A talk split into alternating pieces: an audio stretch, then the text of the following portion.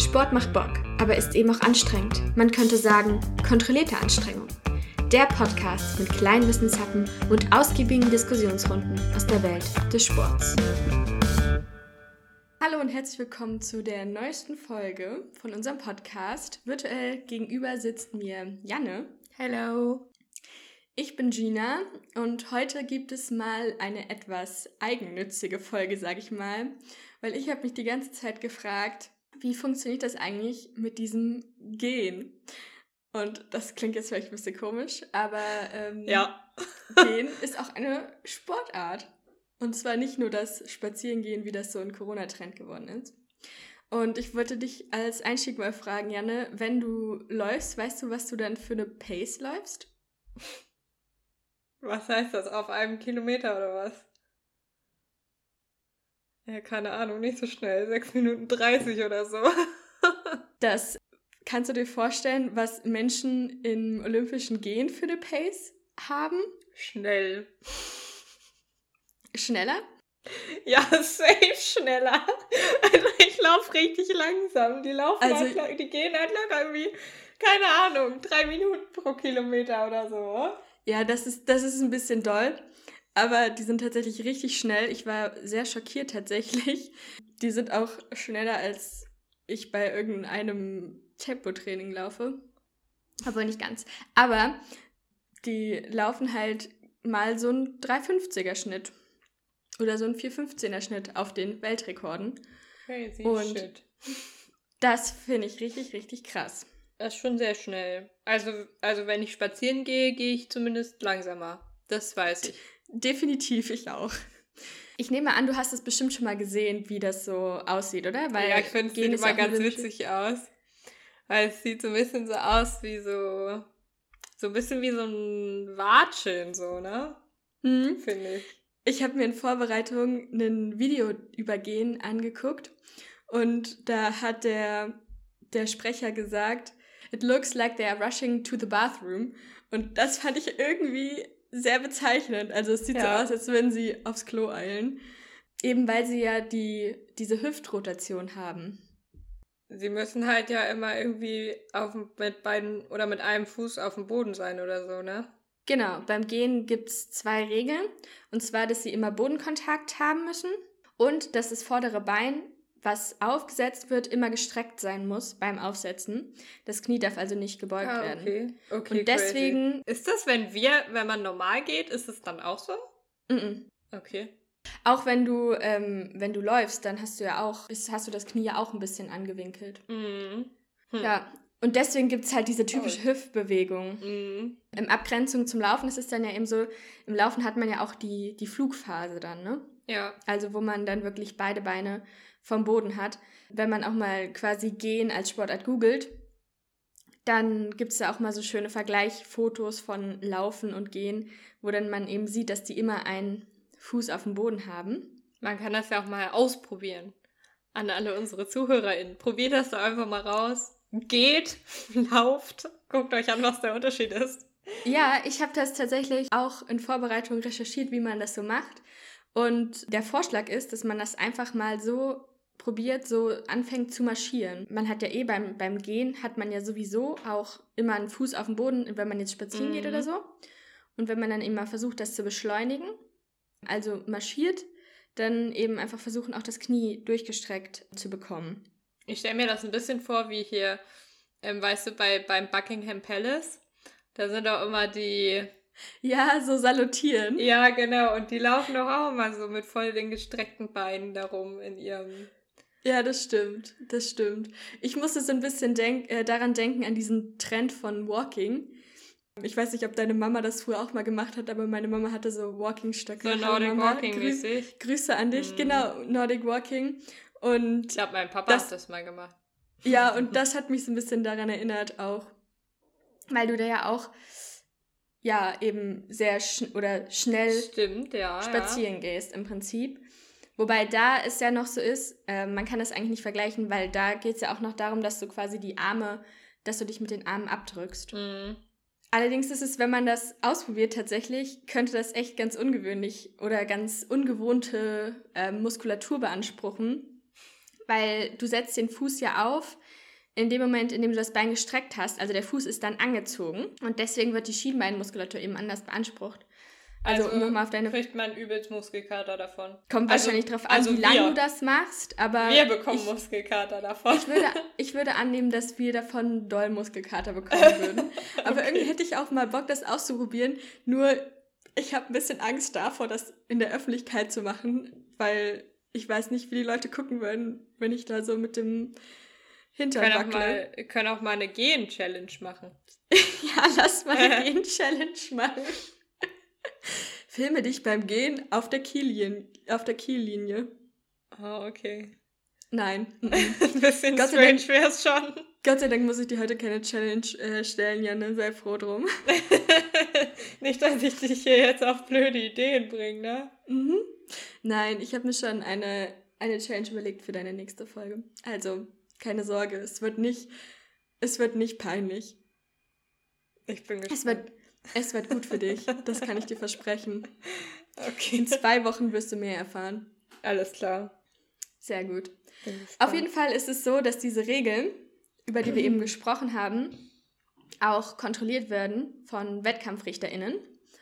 Und die können sogar ähm, eine Verwarnung und eine Disqualifikation beantragen. Laufen also, die wenn, dann da die ganze Zeit mit oder wie machen ähm, die das? Oder stehen da einfach 300 drum an der Seite? Weil die laufen doch, also die gehen doch auch voll lang, oder nicht? Also ich glaube, genau. bei den Olympischen Spielen ist doch mega die lange Strecke auch. Bei den Olympischen Spielen sind das ähm, 20 und 50 Kilometer ähm, auf der 50 Straße. Kilometer? Wie, ja, aber 50 Kilometer dürfen nur die Männer. Aber 50 Kilometer frage, ist sehr lang, ne? Also ja, klar ist es lang. Aber das dürfen nur Männer. Das, das finde ich auch schon wieder. Das ist, das ist mein Feministinnenherz. Ja? Finde ich, ja, das schlägt da irgendwie schon mhm. wieder doppelt so schnell. aber nicht vor, ja, vor Rage auf jeden Fall. Naja, auf jeden Fall gibt es da auch über alle Distanzen, gibt es also Laufwettkämpfe auch, auch auf der Bahn. Genau, das, das geht auch kürzer. Das, so, ähm, das gibt so auch als, gehen. so 100 Meter. Also ich glaube schon, dass das dann mindestens mal so ein 400 Meter Rennen sein muss oder so. Okay. Ich weiß es aber, um ehrlich zu sein, nicht, keine Ahnung. Ähm, es gibt aber auch Gehen-Wettkämpfe auf Breitensportbasis in Deutschland. Ach, ähm, und 20 und 50 Kilometer sind eben die olympischen Disziplinen. Mhm. Genau, aber ich will mich jetzt hier nicht ganz festlegen, aber ich glaube, es ist auch so, dass bei den Olympischen Spielen, dass es da auch nur irgendwie so eine ein Kilometer Runde gibt oder so, auf der die das machen. Ich glaube sogar, weil eben die Beaufsichtigung ah, durch WettkampfrichterInnen nötig ist. Okay. Erinnerst du dich? Boah, was für ein Abfuck, aber wenn du da irgendwie 50, oh Gott, wenn du da 50 Mal diese ein Kilometer Runde gehst, so auch ja. Kannst du nicht mal die Fall, Landschaft da angucken, ne? Ist auf jeden Fall spannend, glaube ich. Ja. Nee, aber die, die dürfen eben ähm, dann Anträge stellen, die WettkampfrichterInnen, auf Disqualifikation. Und wenn es drei Anträge von drei verschiedenen WettkampfrichterInnen gibt, wird der Athlet oder die Athletin disqualifiziert. Aber das klingt sehr fair. Ja, das würde ich auch sagen. Und dann werden die eben mit einer roten Kelle aus dem Wettkampf auch gewunken. Ach, witzig. Und während des, genau, und während des Wettkampfes können auf einer Tafel wird für alle sichtbar festgehalten, wer eben schon so einen Disqualifikationsantrag bekommen ah, hat. Ah, okay, also du kannst auch dich ein bisschen mehr zusammenreißen, wenn du jetzt einen da siehst für dich, dann genau. sagst du, okay, du achtest nochmal mehr drauf. Genau, aber vielleicht kennst du auch diese, diese Anschuldigung gegen GeherInnen, dass dieser fehlende Bodenkontakt oft nicht kontrolliert wird oder auch wenn er sichtbar ist, eben nicht geahndet wird. Ist das so? Ja, ich weiß gar nicht, wann das zuletzt war. Ich glaube, also auf jeden Fall ist das so. Okay. Ähm, weil, weil eben die Regeln werden eben nur mit, mit Auge kontrolliert. Und äh, ja, ja gut, deswegen. Also wir wieder bei dem Thema Schiedsrichter sind halt auch nur Menschen, ne? Also genau, kannst ja. halt auch nichts, kannst ja nicht alles sehen so. Ja, aber es ist eben auch so, dass Rekorde zum Beispiel in der Disziplin gehen wesentlich ähm, stärker springen oder also viel stärker nach oben springen ähm, als in anderen Disziplinen. Und oft wird halt gesagt, ja, okay, das ist, weil die halt den fehlenden Bodenkontakt irgendwie nicht ahnten. Okay. Aber müsste das nicht eigentlich voll, also müsste das nicht voll einfach sein, dafür eine Technologie zu entwickeln? Ja, die gut, das aber kontrolliert? Wenn, aber wenn die, wenn die Regeln sind Bodenkontakt nach Augenmaß, Ja, du kannst die also Regeln so ja ändern. Mein Gott, im Fußball war die Regel auch, äh, wenn der Schiedsrichterassistent sagt, der Ball ist im Tor, dann ist im Tor, aber mittlerweile hast du ja trotzdem eine Torlinientechnologie, die dir sagt, die es halt exakt messen kann. Also kannst du Regeln ändern. Wo wir wieder dabei wären, dass Fußball eine Volkssportart ist weltweit und ja. gehen ja, wahrscheinlich gut, das, das stimmt natürlich. einen minimalen Bruchteil der Bevölkerung überhaupt interessiert. Aber ja, so rein theoretisch müsste das ja gehen, dafür so eine Technologie zu entwickeln, die einfach immer ja, kontrolliert, natürlich. ob halt auf mindestens einem von beiden halt Druck ist, so weißt du? Ja, klar, das wäre wahrscheinlich gar kein, gar kein Ding, aber falls jemand irgendwie seine Doktorarbeit darüber schreiben will oder so. Die GeherInnen freuen sich bestimmt. Oder vielleicht auch nicht, aber. Ich wollte sagen, eher nicht.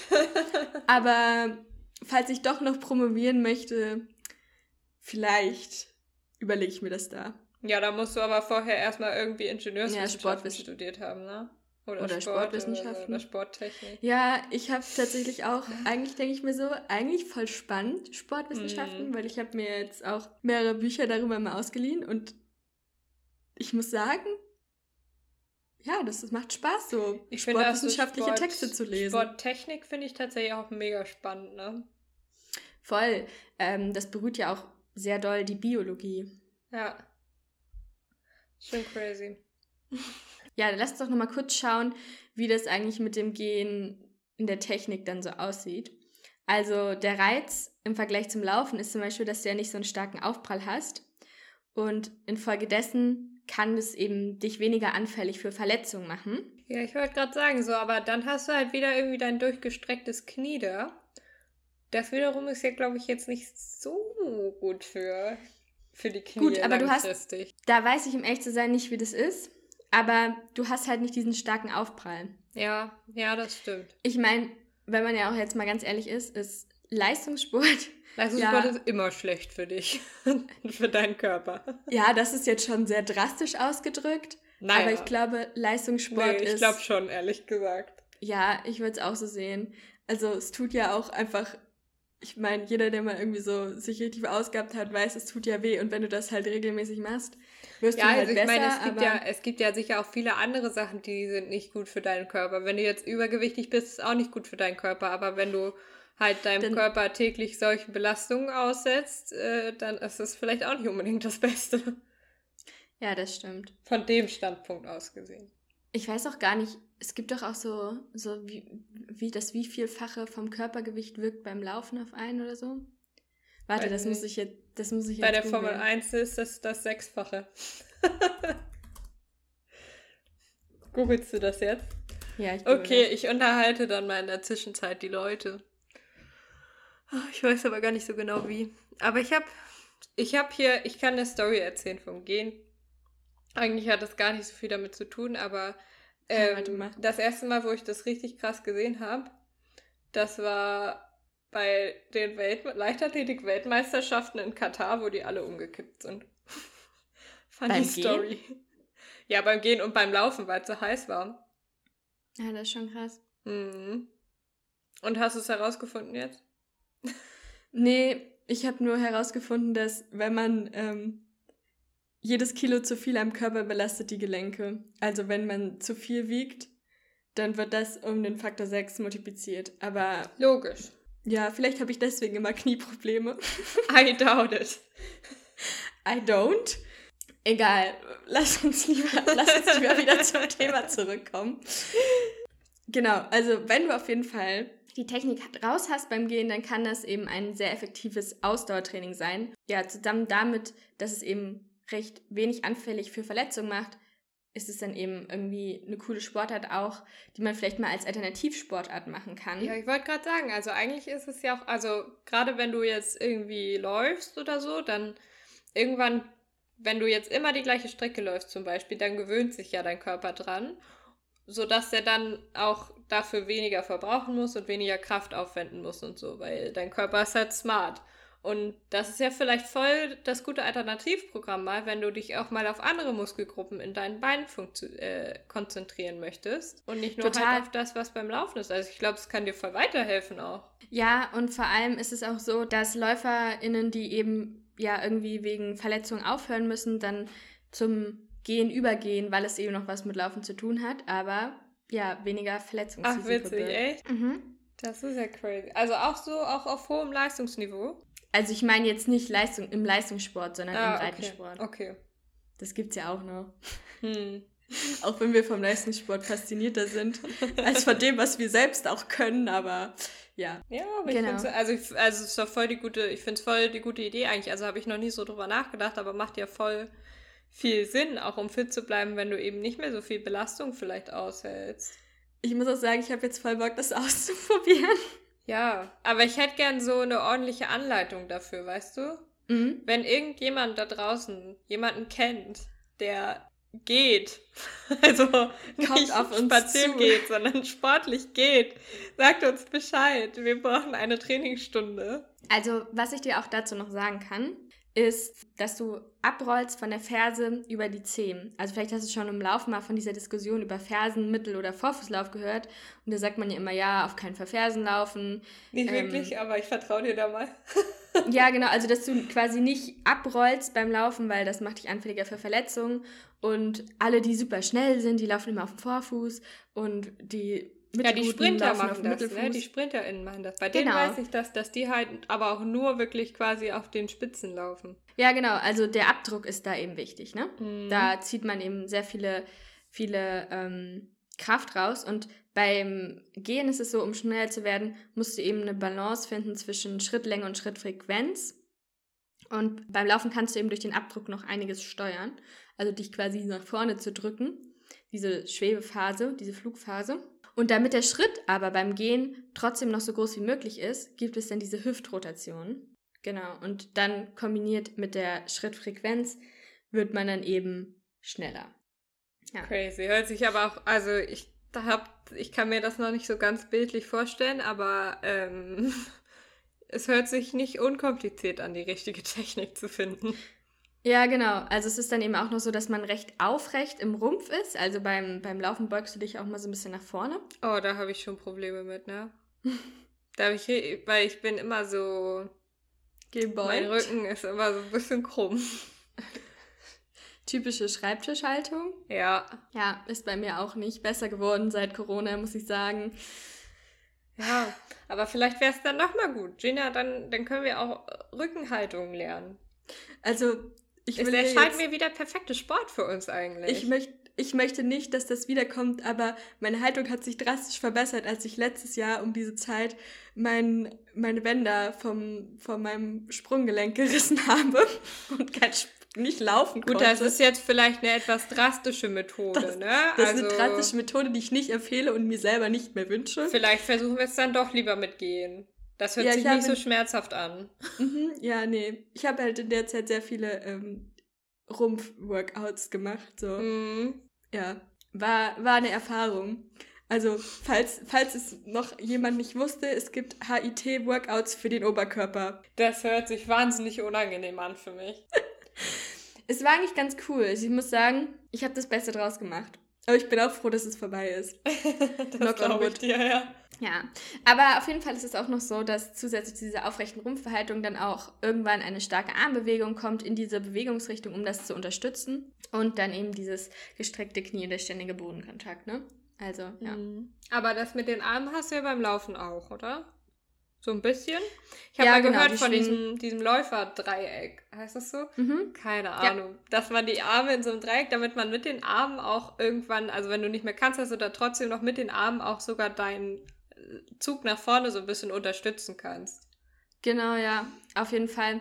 Ich habe tatsächlich, als ich angefangen habe mit Lauftraining, bevor ich am Anfang immer so ein bisschen gelächelt, weil ich so Level Pinguin Arme hatte. Also ich bin immer so zur Seite und das war dann immer ganz schlimm. Eigentlich sollte ich dann irgendwann mal mit Gewichten laufen, aber ich habe es dann irgendwann so hingekriegt, weil wir auch immer beim, beim Einlaufen sehr stark darauf achten sollten und so und dann bei den Steigerungen. Und ähm, ich konnte mir das so ganz gut merken, dass ich meine Handflächen, also die darfst du, du solltest ja nicht irgendwie zu Fäusten ballen, aber auch nicht komplett strecken, sondern sehr locker halten. Und die Handflächen habe ich aber immer versucht, dann an der Hüfte quasi vorbeizuführen und dann eben den Ellbogen nach hinten zu führen und nicht zur Seite. Guter Tipp. Das hat mir geholfen, ja.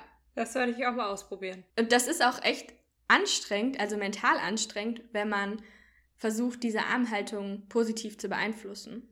Also, Fazit zu, zum Gehen. Mega Sport, wir müssen das unbedingt ausprobieren. Sagt uns Bescheid, wenn ihr jemanden kennt, der das kann. Ja. In diesem Sinne, dann macht es gut. Tschüss.